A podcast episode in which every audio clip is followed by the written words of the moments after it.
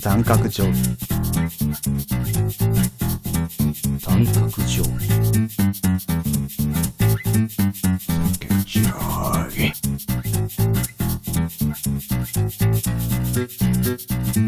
三角定規4月29日金曜日の配信分です。皆さんお久しぶりです。ゆげです。エイマーと書いてエメと読むことを昨日初めて知りました。皆さんこんにちは、喜んでです。はい。知らなかったですね。知らなかったんですよ。本当にエイマー、エイマーって読んでました。つまりまあエイマーかっ言ってましたよ。また、また言っちゃった。言っちゃった。言っちゃった。妻もエイマーと思ってた。まあ私も、かく言う私もね、そのアーティストさんの名前初めて見たときは、アイ、アイマエイマみたいな感じで見てたんで、うんあの、同族なんですけども。ねまああれで A 名とか読めないですよね。うん。読めないよ。ね OIOIって書いてマルイって読みますぐらいわかんないですよね。そうだね。うんそうだね。シックスストーンと書いてストーンズぐらいですよ。そうねじゃあ、ルビ振ってくれよと思いますね。うん本当だよ。こっちに任せないでほしい。委ねないでほしい。感性試されるのやめてみたいな。やめてよね。エイマー変わった名前だなってそこでも思ってたの。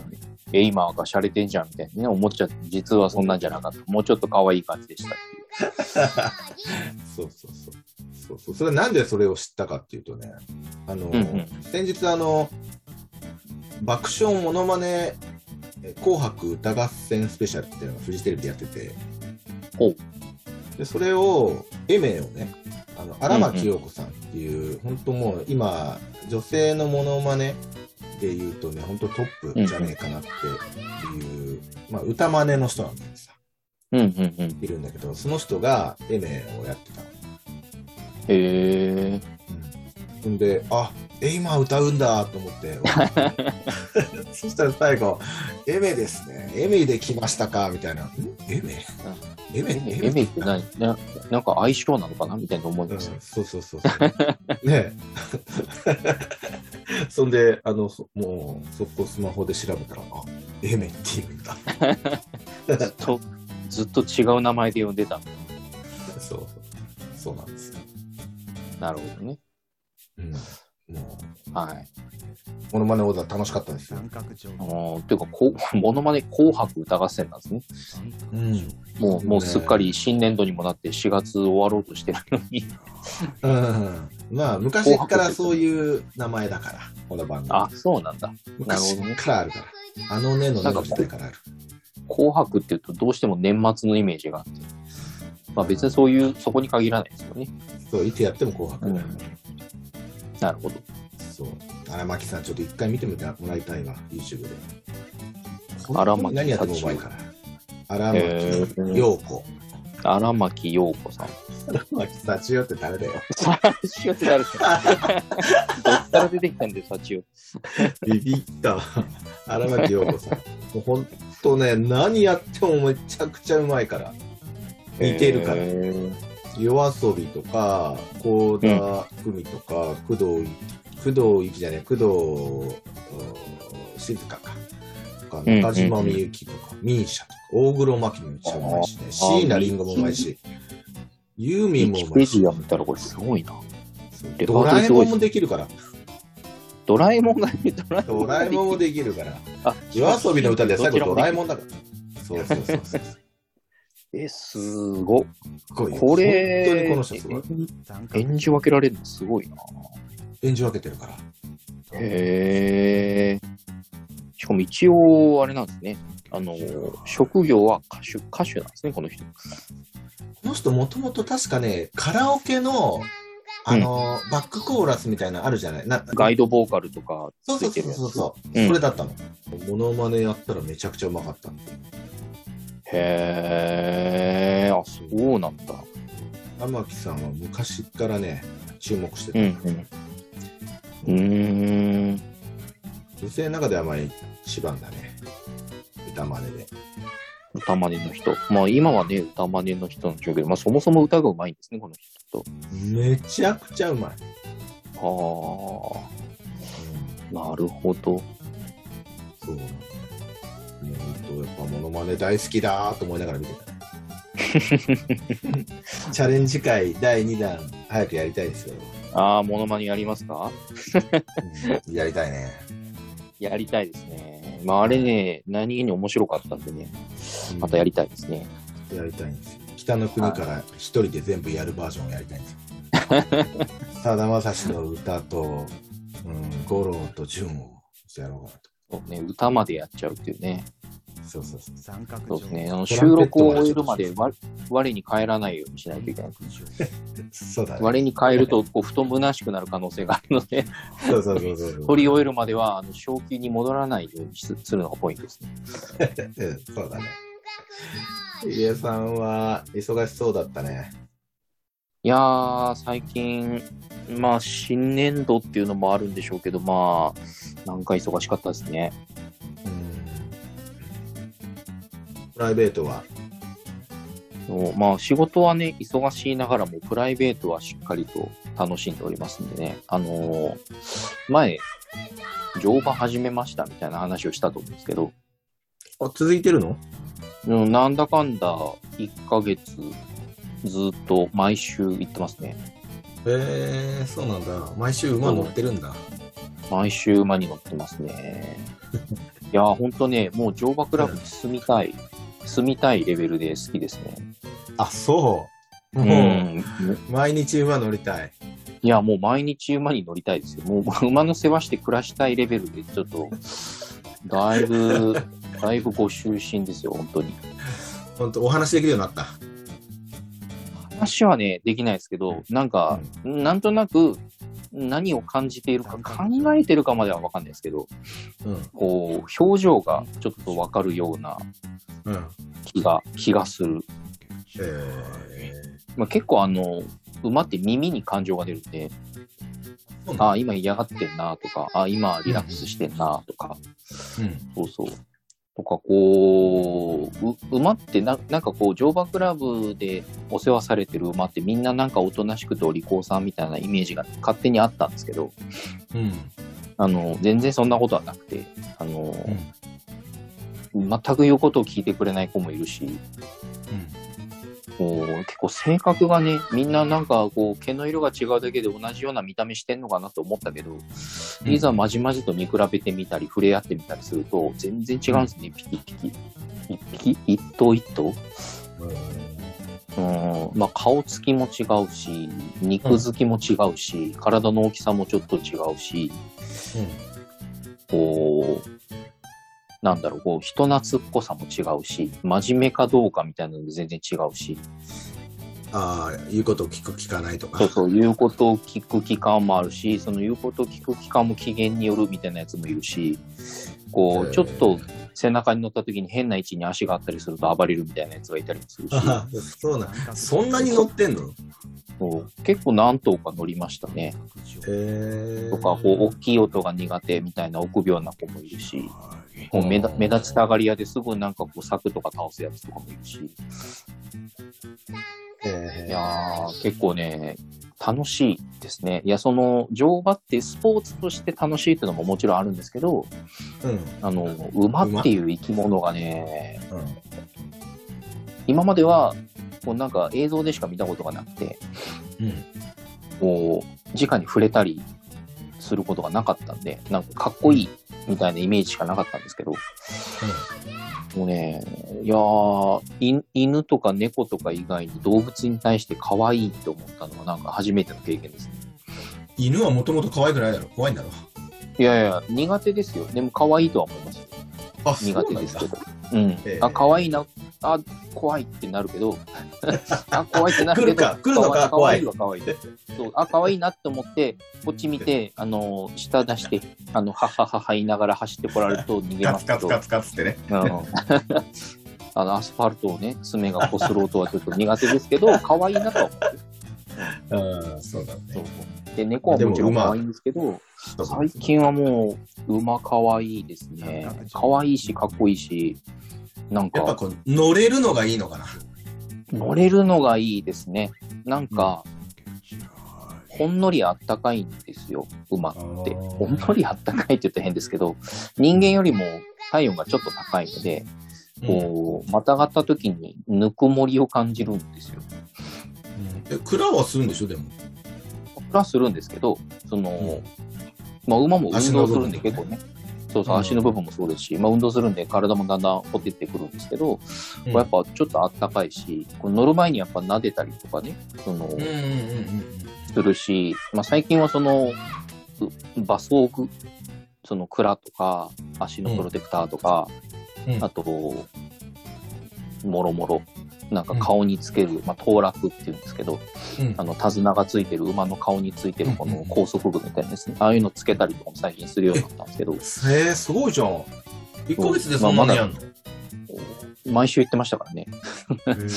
毎週っつったって、1ヶ月に毎週のその土曜日とかって、あれだよ、4回か5回しか来ないわけじゃない。1ヶそうですね。で、その1回行く間にレッスンを3回受けて詰め込んでたんで、ああ、そういうことね。そう、へー1回レッスンを受けて、で、合間にその馬のお手入れの仕方とか、そういう馬装の取り付けの仕方とか教わるレッスンの間に挟み教、習所みたいだね。そうそうそう。で、自分がそういう風に組んでるだけなんですよね。別にその1回乗って帰るでも全然いいんですけど、せっかく行ったからにはいっぱい触りたいなと思って、そうだよね。毎週、毎週3レッスンずつ詰め込んだ結果、こんな感じになりました。へえ。うん。ああ、ハマったんだ。よかったね。ハマりましたね。うん来来月運動にはあの運動になりますよ。運動量はなんだ？ちゃんと乗れば水泳に匹敵する運動量だって言われてます。ええそう。そう馬の上でバランスを取りながら、うんうんうん。そうかそうか。体操作感。をするっていうのはもうそう体幹もそうだし、あと、なんだかんだバランスを取るために結構足を使うんで、うん。足の筋肉、内側、内ももとかのあたりを結構使うのです。そのうん、そこも結構疲れますし、姿勢を維持するのも疲れますし、あと、うん結構手綱の引っ張り合いをするので、馬とは。うんあの、好き放題、手綱伸ばしっぱなしにしてると、彼らは、あ、走らなくていいんだなと思ってしまうんで、うん。ある程度手綱を引っ張って、こう、気合を入れてあげないといけないんですよね。で、こう、手綱をしっかり握って操作をするっていうのも結構疲れるし、割と全身使うんですよね、乗馬って。乗ってみて初めて分かったんですけど。えで、今まで競馬とか見てても、まあ、うんその馬本体が速ければ騎手とかあんまり関係ないんじゃないかってちょっと思ってたんですけど、ーうん。うんうんあのーあ、なるほど、人馬一体ってこういうことかみたいな。こうちゃんと人がコントロールしてあげないと馬はどうしていいのかわからないんですよね。うん。あ、そうなの？そう。だから、あの、走走れとか歩けとか止まれとかっていうのも、うんある程度ちゃんと合図を出さないと、走っていいのか歩いていいのかわからんって言って、こう、ういつまでも走ってくれなかったりとか、うん。うん、するんで、ああ、ちゃんと人が合図出さないと、馬ってちゃんと走らないんだなっていうのが分かって、ああ、だから騎手って上手い下手があるんだ、みたいな。なるほど。っていうのを学んだり、まあ最近、あの、もう、あの、喋り出すと1時間ぐらいずっと話してるんで、この辺で終わりたいと思うんですけど、最近は相当好きだってことねはい乗馬、乗馬が大好きになりましたという。はいいいことだよ。い。ね。いやー、こんな趣味がね、このタイミングでできるとは思いませんでしたけど、そうだね。よかった。よかったね来月はライセンス5級を取りに行きます。おーすごいな本当にうちに馬で来る日も遠くないかな。いやー、多分、2ヶ月後ぐらいに来てるんじゃないですかね、馬でね。白馬です。白馬はわかんないけど。はい。まあ、そんな感じです、私は。忙しいけど結構楽しくやってんだね。楽しくやってますね。はい。うん、喜んでさんはどうですか？まあまあまあまあ、別に仕事。仕まあ仕事と、まあ仕事は相変わらず、まあリモートなんですけど、うんうんほぼかほぼリモート。もう、今月もだから会社出社したの3回だけだしね。うーん。家ですから、運動しながら。あとちょっと子供が上の子は、まあ、新しい学年になったのと、下の子が1年生になったから、そうですね。ピカピカの1年生ですね。そうそうそう、特に下の子は早くお友達できるといいなとか、そういうふうんうんあの、ちょっとね、こっちも、うん、大丈夫かなって心配しながらうんいた 1, ヶ月でしたね。まあ、だいぶ慣れてきたみたいだけどね。ああ、よかったよかった。うん。まあ友達はね、きっとすぐできますよ。うん、そうだね。うん。自然とできるもんです。下校ちゃんと帰ってくるかなとかね。帰りの時間このぐらいになるだろうなっていう時になったらちょっとあの玄関外出て待ってたりね気が気じゃないですね、お父さんね。気が気じゃないんですよ特に女の子だしねそうね、心配ですよね。そうそうそうあーまあそんな新年度新学期ですか。なるほど。まあ新年度といえばってわけじゃないですけど、うん。あのーやっぱ季節が新しくなって、季節というか年度が新しくなって、うん。こう、新しく入ってくる会社員とか、うん。新入社員とかですね。うん。まあ、学校だったら、その学年が上がるとか、小学校に入る、中学校に入るとか、まあ、いろんなその人の入れ替わりが起きる時期なわけですけど、うん。自己紹介ってうん。結構したりします、そういう新入社員とかその人の入れ替わりの中で。しますします。特に私は結構今しますね。ああ、まあ今そっか。オンラインだけどね。そうん。うんうんうん。まあ初めて、まあ会うというか、初めて一緒に仕事をすることになる人たちに、そうそうそう。初めましてみたいな。うん。でも結構そういうのってつかみ大事だと思うんですけど、うん。なんかこう、自己紹介するときは必ずこれ言ってますとか、うん自分なりにこの自己紹介のポイントを持って喋ってますとか、なんかそういうのあったりするんです。必ず言う、これを言うってことはないんだけど、まあ大体、うんうんその、その時々うんうん。の、その、顔ぶれとか、雰囲気とかに応じて話はしますけど、まあ大体自分のことは結構、結構隠しながら話すんですよ。ー本当の自分はこうだぜと思いながらね。でもまあ自己紹介をするときになると、ここは話すないとかっていうふうにね、考えるから、うんまあ、より一うんうん層ちょっと自分のことをね、あ自分って本当はこうだよなとかっていうふうに思いますよね。ああ、なるほど。自分を振り返るというか、見つめ直すというか。そうそうそうそう。まあ、うんうんそう。まあ見つめ直さなくてもね、まあ、なんつうのかな。俺ってこういう人だなって、まあ、常々思ってることはあるんだけど、ほうほうほう。短所とかさ、あるじゃない？うん。うんうん、うん。短所か長所かよくわからない部分があるじゃないですか。ありますね。その、短所でもあり、長所でもありますみたいな。そうそうそうそうそうそうう。ん。そう時と場合によるみたいな一言で言うとっていうね。うんうんううん。まあ、これはでも言うな、自己紹介で。一言で言うとって、うん、言うな。うんうんでも、そんなこくま細かくは話さないけど、多分ドン引きされるから。そうかなそうなのかなそんなドン引きするような、あれなんですか？うんうん。お話しましょうか。伺っていいですか？うんじゃあ、私も話したら、うん。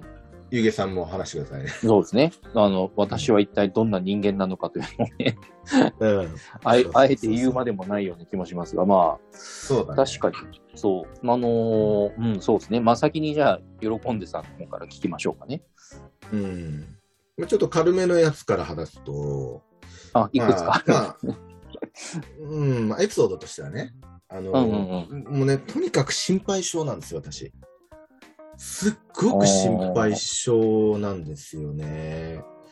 うんうんうん。だから、うちの長男がすごい心配性でさ、あの、ん あのランドセルの中身をね、毎朝うん3回ぐらい見て、忘れ物ないかなって心配してたりするのを見ると、うん、わかるって思うんだよね。え、中身を、え、一回出すんですか？そうそうそうそう。出すから忘れるだろうなって思うんだけど。ランドセルから教科書出して、筆箱出して、ううんん、ちゃんとあるなってしまって、いや、待って、本当に入れたかみたいになるんでしょうね。そうそうそう。あと、あのー もしね、先生が、うんあの突然今日国語やめて理科やるとかって言い始めたらどうしようとかね。それで理 理科の教科書も入れとかなきゃみたいな。念のため全教科網羅しておくかみたいな。そう。では、ほとんど全 全教科入れてってるからね。そういうの見ても、わかるとか、念念の入りよ申し訳ないなと思うよ、そういうの見てると。うんそれ俺、俺だよと思って。で、まあそういうの。とか、そう。まあ例えば、まあプレゼンとかね、さっきの話で言うと、プレゼンとかも、まあプレゼン内容をしっかり準備するのはまあ当然としてね、それはみんなやると思うんだけど、まあここでこう突っ込まれたらとかっていうのはあらゆる角度から 自分の中で想定して、で、もうあらゆる突っ込みに対しての資料を作っておくんですよ。あすで、ごいもうそれならまだね、わかるかもしれないんだけど、あと、うんうんここでもし、もし、クリックのところをダブルクリックしちゃった場合に、説明の前にネタがバレちゃうなとかね。だから同じペース2枚挟んでおこうとかね。念のため、念のため画面変わらないように同じ画面を 2, が2回ぐらいそうそうそうそうそうそうそうそうそう。そうそう。例えばその練習の時とかに間違えてさ、はいはい。あね、あのダブルクリックとかしちゃって、ああ、ああ、この話行く前に出ちゃったよ、みたいな。ダメだ、ダメだ、ダメだ。もしこんなのが本番で送ったらダメだ、みたいな。2, ペ2ページ挟んどく。それと、あと先日なんかは、まあそのオンラインの会議でね、まあ結構人数が集まって、そこでまあプレゼンする機会があったんですよ。私、うんうんうんお仕事をね、こう自分を売り込まないといけないから、そうですね。で、うん。で、でもね、そのプレゼンの2日ぐらい前からね、ちょっと喉がイガイガしちゃってて、おー。これもし当日悪化したらうん、うん。嫌だな。喋れなプレゼかったりね。ン、そう、集中したいのに、うん。ね、声イガイガを気にするあまり、声裏か返っちゃったりしたら、もう自分の中で終わるなとか思って、うんうんうん。どうしようどうしようとかいろいろ考えて、パワーポイントってさ、音声入れられるんですよ。ナレーション。みたいですね。うんうんうん。機能ありますよね。よ。ううんん。で、まあ、それをね、あの、よし、じゃあナレーション入れようと思って、でもそれも、うんうん。なんか本当に、あの、学校説明会とかさ、研修とかで流すようなね、ナレーションじゃあ、なんかこいつすごいビビって準備してるとか思われたりするの嫌だなとか思って、そこそこまで考えて。あの、結局は、内容が伝わるってことが大事だから、そのナレーション入れるっていうのはすごい、あのとてもいいと思うんだけど、まあそれもね、今話してるかのようなね、口調でね、うん。はいはいはい。実際にはナレーション流してるのに、今実際にリアルで話してるように聞こえるようにしようと思って、自然な感じをね。自然な感じで、うん、あきのっ、ちりしすぎない程度に。そうそうそうそうそうそうそうそう。えー、っと、とかね、あ、あれなんだったっけな、みたいな感じのね、言葉入れたりして、あの、本当今話してるかのような口調で、で、私結構小刻みにページ追加してるからね、あの、はいはいはい。一つの画像を出すごとに、こう、スライド1枚、こう、追加していくみたいな、あ本当にリアルで話してるっぽいナレーションをどんどんこう小刻みに追加していくんですよ。で、結局、あの、最初の自己紹介以外は、もうすべて、えーもう自分のマイクも消音にして、画面共有のパワーポイント開いて、マウスクリックしてってるだけなの。ま あ気づく人は気づくでしょうね。こいつ消音なのにどうやって喋ってんだみたいいや、でもそこまであんま見ないと思うね。あー結構まあねあの、画面共有すると、画面がバーンって全画面出るじゃん、基本は。な。うんうんうん。うん。で、本当その後に、もうあれだもん、チャットで、もう素晴らしかったよ、すっごいわかりやすかったよみたいなのを結構チャットでいただいて、いやー、緊張したんですけどね、いや、そんな風には全く見えなかったよ、プレゼン終わったら、あの自然にミュート解除して、顔も出して、とかね。あご清聴ありがとうございました。そう。あと、あの、友人に結婚式とかにさ、招待うんうんされるでしょ、はいはいはい。で全然スピーチとか頼まれてないんですよ。うん。頼まれてないんだよ、事前に。でも、もし急遽スピーチ頼まれたら、人の挨拶するのもなんかみっともないなとか思って、誰でも言えるようなね、挨拶するのもなんかちょっと恥ずかしいなとか思って、え、誰に頼まれてるわけでもないのに、5分ぐらいのスピーチを考えていくんですよ。いつも。大体。いつも？はい。もう大体ですね。で、実際にでもね、一度あったんですよ。あったんだ。あの、あったんですよ。その人何考えてるのかわかんないけど、結婚しうん式式場に着いてね、で、披露宴のスケジュール表を見たら、私と、その他の2人ね、の同僚が乾杯の挨拶になってたの。バカなのと思ったけど。まあ、多分感覚的には、なんか一言二言、なんかいい感じのこと言ってもらったらいいからみたいな、そんな感覚だっただよ。でも、乾杯の挨拶だから。うん、でちゃんとしなきゃでも私、スピーチ用意してるから。5分ぐらい3人の中で真ん中に立って5分間スピーチしましたね。バッチリ笑いも取ったし。事前ちなみに事前にうん頼んでないのに、なんでこいつこんな準備してんだと思われたりそうそうそう、もうすすすごいって言われたもん、この人に。で、で、その突然指名された後、私以外の2人のうちの1人の結婚式の時も呼ばれましたもん、うんそれで。乾杯の挨拶、スピーチ頼む。へえあともう冠婚葬祭の時はもう大体考えるもん。もしスピーチするとしたことになったらもし万一っていう。そう。もうあの、献杯の挨拶とかも急に振られるんじゃないかなとか思って。あ本当ね、個人を振り返って、もういろいろ考えながら、葬儀に出たりとかする。スピーチを考えて。あと、あの、送別会とか新人関係会、かんあの関係会とか、はいはいはい、もう突然振られるかもしれないなとか考えて、笑いあり涙ありのスピーチまあ。まあまあ。なるほとんどのほどね。ケースって、ほとんどのケースは披露することなく終わるのに、うんうんもしものことを考えてもしっかりと準備するんですよ。そのもしもが怖いのかな。そうでもまあ、でもまあ、うんそれはね、まだ会社とか、ね、同僚の結婚式とか、会社のプレゼントとかうんうんうんで知ってる人の、ね、話だったらまだ考えるかもしれないよ。あのスピまあまあまあーチ振られるかなとか考えますよね。そうですね。ヒヒーローショーとか、遊園地で催し物やってますとかね。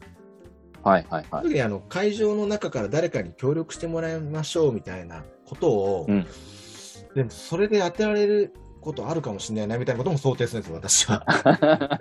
で、そうなった時に、こう、まあ、ある、あるかもですもんね。うん。あるかもしれないでしょ？でそうなった時に、なんかこう、もたもたしてたら迷惑かかるなとか、それでちょっと身軽にしようとかね。ショー始まったらちょっとリュック下ろしといて、ちょっといつでも行けるようにしとこうとか、うんいつ声かかってもステージに上がれるよ上がれるように。うに。うんあとあのセミナーとか講演会とか行く時もね、これからの段取りのね、話をしますみたいな。だからで、一番最後に皆さんからの感想も伺いましょうかねとかって言われたら、うんうん。これ冒頭に言われたらね、あ、うん俺に来る気がするって言って、もう考えるんですよ。なんて言おうかずっと気の利いた話を考える。そうそうそうそう。だからまあ、すっごい瞬発力があるように思われるんですよ。うんうんうんすっごい準備してるから、こっちは。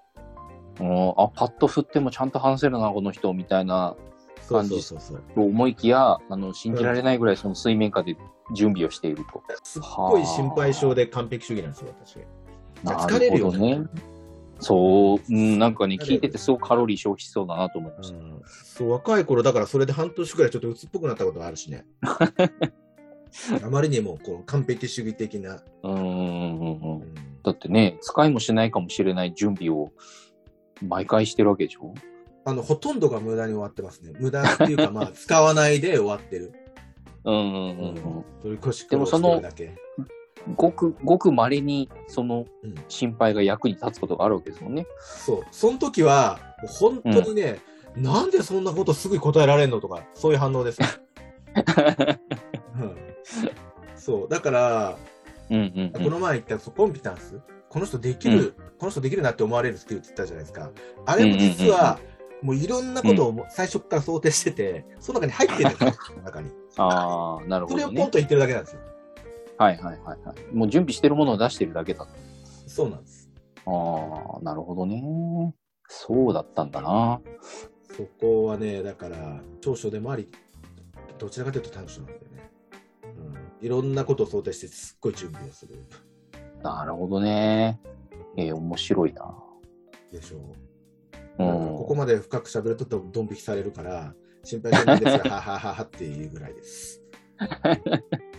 いや、ドン引き、面白いなと思いますけどね。まあ人によってはドン引きするのかな。わかんないけど。うん。へえ。必ず小話か考えていきますからね、飲み会の時。なんか振られるかもしれない。ちょっと薬とくるやつをね、まま。ずないでしょ、だって。ふまずさ、じゃあちょっとうん突然小話ですね、みたいなことをさ、振られることなんかまずないじゃない。まあね、でももしかしたらって考えるんですよ。何の前触れもなく、ちょっと面白い話してもらっていいですかみたいな、そんな地獄みたいなふりないですからね。そうそうそうそう。でも地獄みたいなこともあるかもしれないから。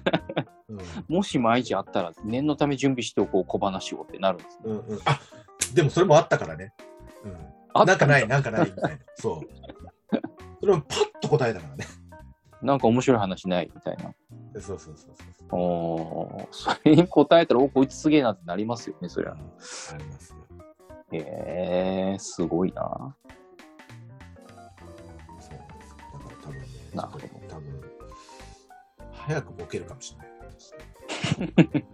若い頃、動物を使いすぎて、反動でね。その反動で。うんそれは怖いですね。うんはい。私はそうですね。いや、自己紹介っていう場面を考えたときに結構私って、うんあのー自分が何者かっていう話はするんですよ。その、うん立場とか、うんなんか、こう、そういうなんか立ち位置的な話をするんですけど、自分がどんな人ですかって話はあんまりしないなと思って、で、今、あの、聞きながら思ってたんですけど、あのーほ、ほぼ真逆に等しいなと思いながら聞いてましたね。へ喜んでさんはもうとことん準備をしないと心配で仕方がないと。ーまあ、その心配っていうのもあり、その完璧なものをちゃんと提示したいっていうこだわりもあったりするんだと思うんですけど、まあ、な何よりその根根底にあるのは心配っていううん。不安だから準備をしっかりしなきゃなんっていうことなんですけど、私はね、そのなんか、な、いい、いい意味でおおらかなのかもしれないですけど、雑なんですよね。うん。あの、準備しないんですよ。うん。まあもちろんその必要な準備、必要最低限の準備はね、しないと怒られちゃうこともあるので、うん、それなりの準備はするんですけど、特にそのなんか喋るみたいになった時って、うんしないですよね、準備って。うん。まあ、それ、皿でもね、喋るの得意だからね。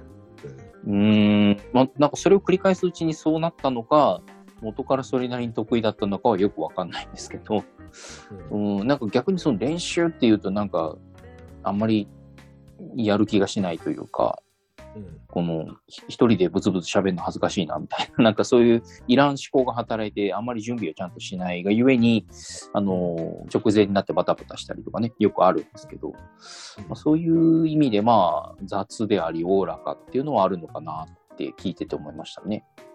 うんで、そのなんか休みの時も気が休まらないみたいに言ってたじゃないですか、さっきで。うんこう、なんか、リラックスしようと思ってても、この、のんびりしてる間に、なんかあれやこれや考えてしまってっていう。うん私は真逆で、もうなんかそれこそ日向ぼっことか始めたら、いかに効率よく日向ぼっこをするかしか考えてないので。うーんあ今、左半身が温まってきたからそろそろ右向くかみたいなことに思考を全振りしているので、全然あの 考えてないですね、うん。先々のことを考えなくて、その瞬間のことしか考えてないっていう。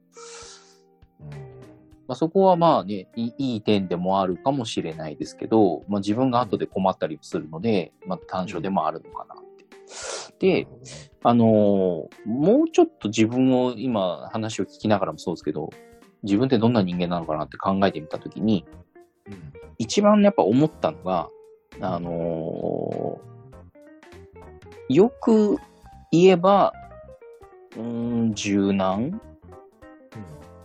よ悪く言えば、優柔不断？なところがあるかなって思いました。というのが、結構、あのー私ってあの誰の意見にも割と共感しちゃうところがあって、この、全く違うことを言っている A さん、B さんの間とかに挟まれてしまうと、どっちの言ってることも正しく聞こえちゃって、板挟みにあって、うーってなるんですよ、私。うんうんなるほどね。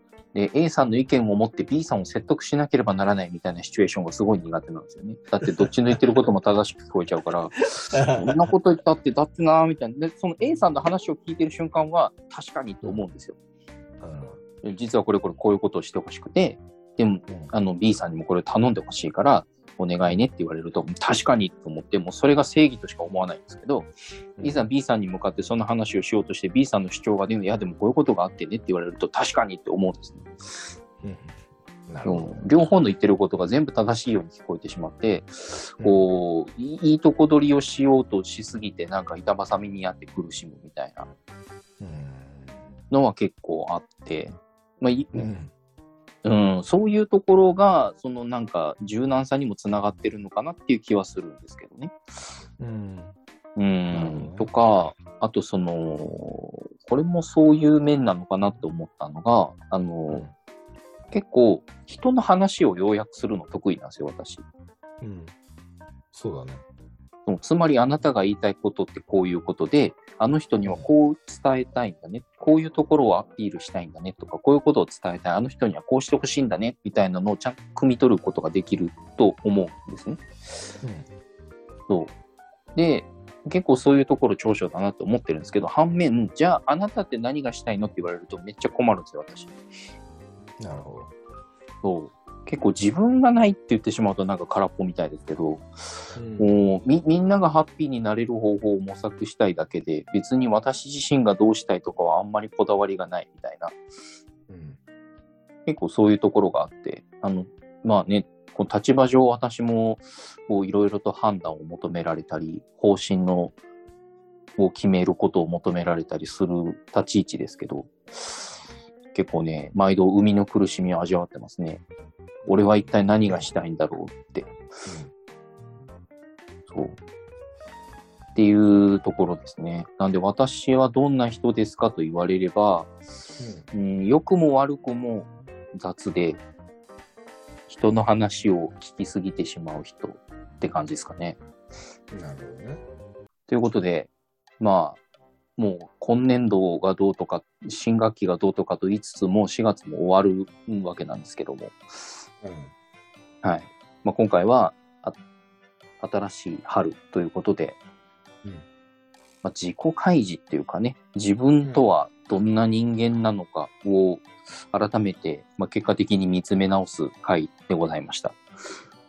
ぶっちゃけ高いですね。結構ぶっちゃけた回でしたね。まあ、その長所も短所もね。うん。まあ、まあ、割とその長所にも短所にも場合によってなる自分の特性みたいな話だったのかなと思いますけど。そうですね。うん。じゃあ、来週は、はい。